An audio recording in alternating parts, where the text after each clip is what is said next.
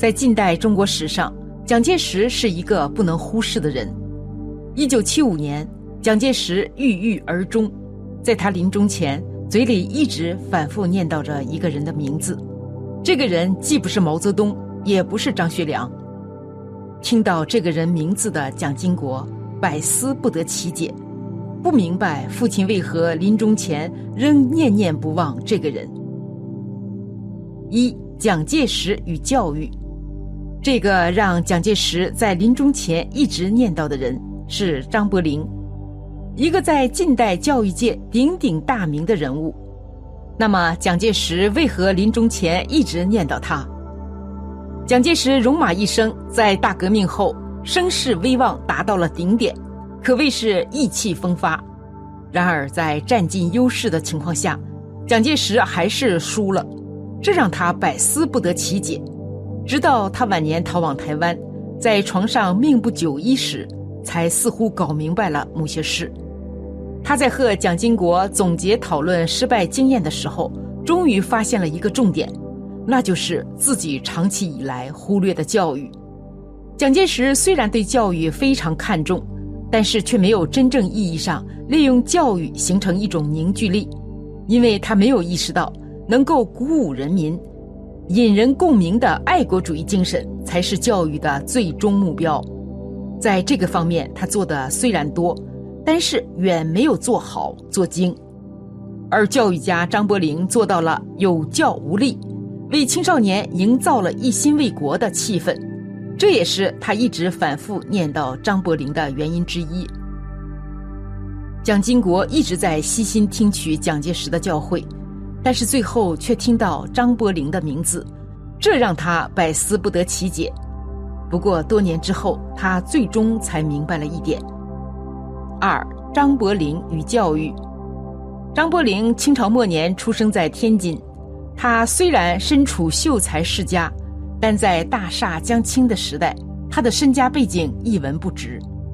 张伯苓也没想靠家里做事，眼见国家贫弱，被洋人欺辱。张伯苓努力考上北洋水师学堂之后，加入北洋水师，想要成为一名保家卫国的战士。然而甲午战争的失败，让他彻底对清朝统治者失望。后来张伯苓奔赴国外，学习了先进的知识后，开始回国投身教育界。张伯苓在民国时期堪称教育界的一面旗帜。他在经过数年的摸索后。最终创立了南开中学，并在远赴美国哥伦比亚大学深造之后，在一九一九年创办了南开大学，培养出了周恩来等英才。张伯苓是一个真正心系国家的人物，只要能够救中国，让中国变好，就是张伯苓的愿望。为了实现愿望，他不仅研究了孙中山先生的思想，同时也深入研究了。救国救民的思想，因为在教育界的成就，让张伯苓在中国北方拥有非常大的声望。见识过清朝覆灭的张伯苓，拒绝封建社会闭门造车的思维，他利用自身的爱国主义教育理念，打开了一扇全新的大门，凝聚了大量年轻人的力量，获得了人民的支持，而这才是蒋介石一直求而不得的。三张伯苓与政治，虽然张伯苓先生是一个希望通过教育来拯救国家的人，然而在当时复杂的社会环境之下，他想要扩大自身的教育理念，为国家做出贡献，参与政治几乎是必然的事。在北洋政府时期，当时的办学资源都掌握在管政治人物的手中，张伯苓为了学校的顺利举办。多次游走于政治人物之间，同时凭借南开大学创办人严修的关系，从当时的北洋政府总统徐世昌手中获得了大量支持，这才让学校顺利创办。张伯苓为了获取教育资源，在北洋政府时期对一些反动政治人物也十分阿谀奉承，这让他背负了不少骂名。甚至周恩来都认为他的做法是舍大取小。张伯苓本人实际上对于这样的政治活动是比较抵触的，虽然为了学校多次和政治人物套近乎，但是他却多次拒绝了北洋政府的邀请，没有前往当时的教育部担任职位。一九二八年，国民政府取代北洋政府之后，张伯苓就和“政治”二字彻底绑在了一起。国民政府成立初期，对于教育事业非常重视，所以有足够的资金注入到国立大学之中。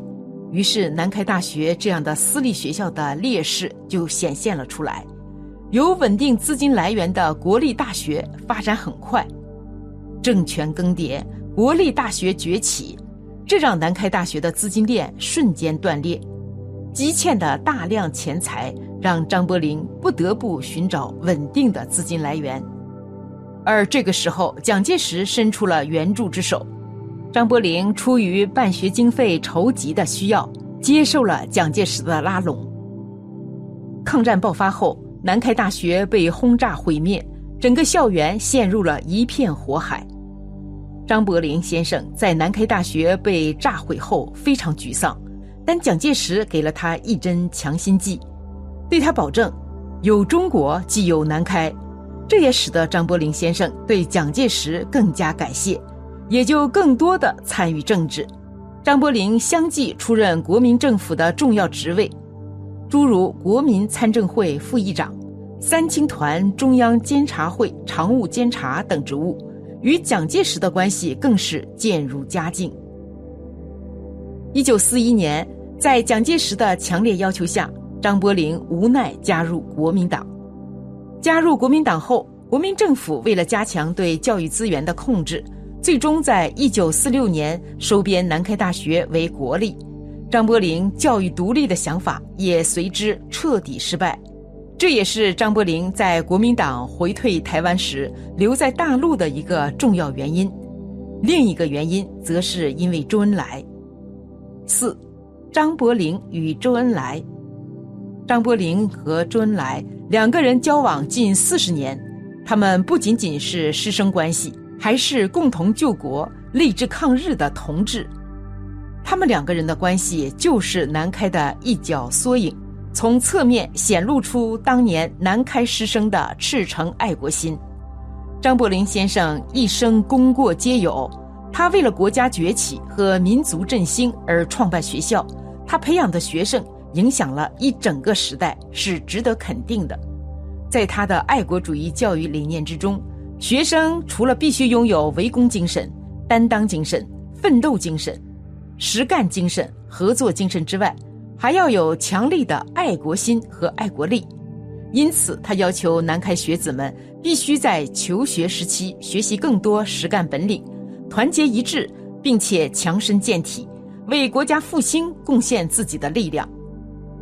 周恩来在南开求学时就深受张伯苓教育理念的影响。他虽然出身贫苦，但是在学习上确实一丝不苟，利用所有时间充实自己。这种求学精神影响了周恩来一生。在后期前往国外留学的时候，周恩来依然保持刻苦好学的精神。张伯苓非常欣赏出身寒门的周恩来，在得知他家庭困难之后，张伯苓非但没有冷落鄙视他。反而是直接免除了他的学费、书费、学杂费，还帮他找到了一些杂活来补贴家用。当然，周恩来也一直都记得张伯苓先生的谆谆教诲。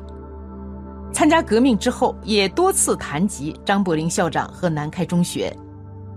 周恩来虽然敬重张伯苓先生，却绝不盲从。在一九一九年五四运动之后，周恩来已经产生了思想的转变。用全新的世界观来看中国发展，因此虽然他敬重张伯苓先生，但是却也批评了他为了办学向北洋政府赔孝的行为。张伯苓本人一直都在寻找中国教育的方向和出路，自然也会虚心听取外界的建议。在周恩来的建议下，他也认为当时中国的教育需要从根本上开始改变。不能一切都照搬西方教科书，而是应该寻找适合中国的教育之路。张伯苓先生认为，教育的目的不能仅在个人，而是必须谋求社会进步，要用科学的方式来进行教育。一九一九年十二月，张伯苓委托周恩来向全校师生宣布教改大纲，这是双方教育理念的一次融合与突破。至此以后，南开的教育风貌焕然一新，这也让张伯苓对于周恩来追求的新思潮更关注。纵观张伯苓先生的一生。虽然偶有过错，但是在教育事业上的贡献是不可忽视的。他在风雨飘摇的时代诞生，虽然历经挫折，但却磨练百折不挠的精神，拳拳爱国心最终渗透入教育理念之中，为中国崛起培养了一大批的有志青年。张伯苓先生带来的是一种理念，更是一种民族精神。他追求的教育就是爱国主义教育，用科学的方法来爱国，用强大的民族凝聚力来救国。这就是蒋介石政府一直缺乏的东西。可惜这一点，直到蒋介石咽气，他才明白：民族之爱国心不能丢，人民之凝聚力不能少。好了，今天的分享就到这里了。如果您喜欢本期内容，请在视频下方点个赞，或者留言给出您的建议，还可以在右下角点击订阅和分享。您的支持是我最大的动力。咱们下期不见不散。在这里祝大家健康安泰。